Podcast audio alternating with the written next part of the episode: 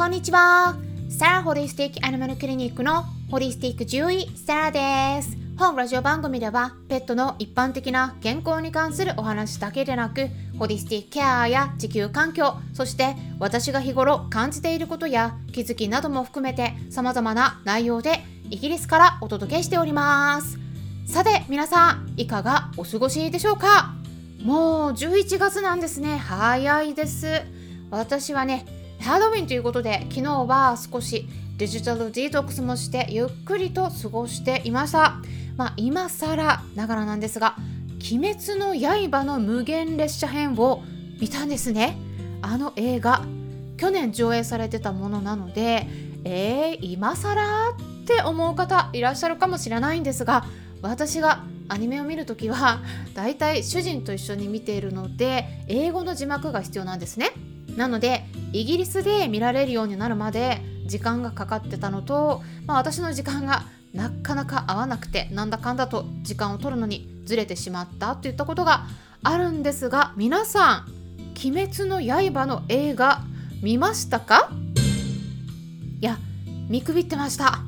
去年の10月にね公開されてから興行収入が約500億円以上となり、まあ、歴史上の1位を記録したということでね話題になってましたよね、まあ、ただ今までアニメの方を全く見ていない方は登場人物の関係性がねあんまりわからないかもしれないのでもしも映画を見る場合はアニメの方を最初に見てから映画に入ることをおすすめします。で何がすごかったかって言いますとねまず見応えのあるアクションですね。戦いのシーンのスピード感。アングルの入り方とかあと危機的なね状況になってこうハラハラさせられるところとかかなりね丁寧に作り込まれてるなと感じましたね。あとはストーリーです、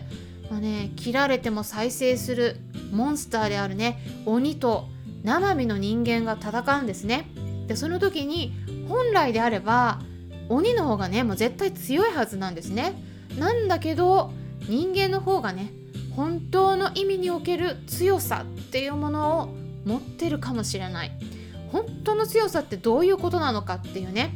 生まれ持った能力がその人に備わっているっていうことには意味があるんだよっていう。その意味とは何かとかね。まあいろいろ深い問いに対する答えについて考えさせられるような。もう子供向けなんだけど大人が見てもねぐっと心の奥に入ってくる言葉がありました。単なるアニメではないなっていう感じで、まあ、今年見てきたアニメとか映画の中でもかなりの一押し映画になりました。私の中でね あの去年公開されてたものなので皆さんからするとえちょっと遅いよって思われるかもしれないですよね。でもまだ見ていない方はね是非チェックしてみてください。さてですね今回はイギリスのグラスゴーで開催されている26についてお話ししたいと思います。ホリスティックケアに関心のある方はぜひ最後まで聞いてもらえたら嬉しいです。まずですね COP って書いて COP これ何っていう方のために解説しますと英語で言いますとね Conference of the Parties って言うんですね。これそれぞれの頭文字を取った略語で COP で日本語に訳すとこれは締約国会議と言います地球温暖化を防ぐための枠組みを議論するための国際会議なんですね最初はドイツのベルリンで1995年に1回目が開催されてそれから毎年どこかの国で開催されているっていうことなんですね。で今年はですねイギリスで開催されていて10月31日から11月12日までの予定になっていて COP26 ということで日本語ではねちょっと長いんですけれども国連気候変動枠組み条約第26回締約国会議と呼ばれています。気候変動の対策が今とっても重要なんですね。地球環境がもう保てなくなってきてます。それによって何が起こるかいうと今後ね私たちにとって身近なこととしては食糧危機とか日本だとゲリラ豪雨が増えて河川が氾濫したり洪水が起きたりっていったこととか人が住めないほど気温が上がってきて熱中症になる人が増えてくるっていうことでねこれは人間だけの問題ではなくて一緒に暮らしている動物さんにとっても非常に生きづらい環境になってくるんですね。でそれから気温が上がってくると増えやすくなる病気があります。具体的にはですね例えば心臓病とか呼吸器の問題気温が上がることで血圧も上がりやすくなって心臓とか肺の方に負担がかかりやすくなりますしあとは気温が上がると細菌とか心筋、まあ、心筋と言ったらカビですねこれらの感染症が増えやすくなります特に日本の気候ってジメジメしているので湿気が上がりやすいですね。でそうなって皮膚の弱い子では外耳炎とかカビや細菌の感染による皮膚病でかゆみが増えるとか、まあ、そういったことも予想できます、まあ、長毛タイプのワンちゃんや猫ちゃんでは毛が蒸れてそういった問題も起こしやすくなるかもしれませんので特に気をつけてあげてください。で皆さんと一緒に暮らしている子たちの体質をぜひねチェックしていただくといいと思うんですね。まあ、ただどうやって体質をチェックしたらいいかっていったことについてはそのうちまた別の音声でもお伝えできればと考えています。で地球の平均気温が産業革命以降この約、まあ、250年から300年ぐらいの間にずっと上がってるんですね。でこの気温の上昇をプラス1.5度までに抑えようという方針が2015年にフランスのパリで開催された時に決まったんですがもうすでにね少なくとも1度以上はね上がっちゃってるんですね。うんまあ、ギリギリなんですなのでまずはこの気温の上昇を抑えるために何をしたらいいかっていうのが、まあ、26からこう掲げられている対策4つあるんですね。なので今回ねお伝えしますとまず1つ目としてはそれは石炭の使用をやめることですね。石炭による火力発電を控えるように言われているんですがこれについてはね日本は世界からかなり批判的な目で見られています。石炭発電による二酸化炭素の排出量が他の資源と比べてもすごくね膨大だということなんです。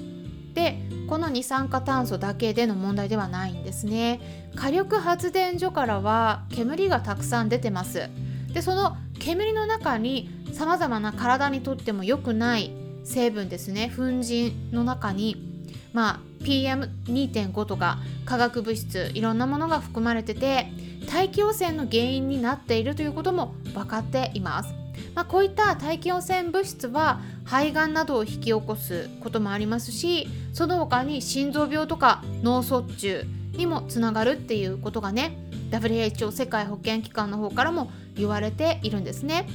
ちなみにイギリスでは今現在石炭からの利用は2012年の時は全体の40%だったんだけれども段階的に減らしてるんですね。で今全体の1%なんです。もうかなり減らしてもね2025年にはゼロにするという計画なんですね。ちなみにアメリカでは19%ですが日本では今31%なんですね。なのでこれをねかなり減らしていかないといけない日本の課題っていうのがね問われていますね。そして2つ目としては電気自動車を利用することです。これもね電気自動車の方がガソリンを利用するよりも排気ガスが少ないのでまあ出ないのでね地球環境に優しいと言われています、まあ、この辺りは賛否両論もあるんですがまあ、今すでに利用している場合は仕方ないんですけども新しく車をこれから買おうと考えている方はねちょっと考慮してみるといいんじゃないかなって思うんですね。そして3つ目としてははい森林伐採をやめることですね。これは皆さん自身が森林伐採してる方っていうのはね少ないと思うのであんまり関係のない話のように聞こえるかもしれないんですが森林伐採して商品開発してるとか関わってる会社をサポートしないようにする。ということで私たちの行動一つ一つでそういった考えを広めていくことができるんですね。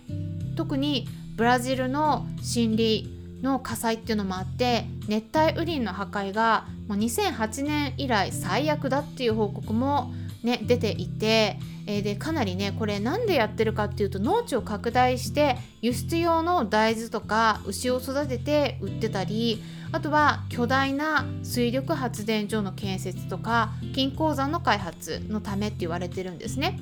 あと他にもパーム油に関連した心理破壊もあります、まあ、この辺り長くなってしまうのでいつかまた別の機会にお話しできればと考えています。そして最後4つ目の対策としては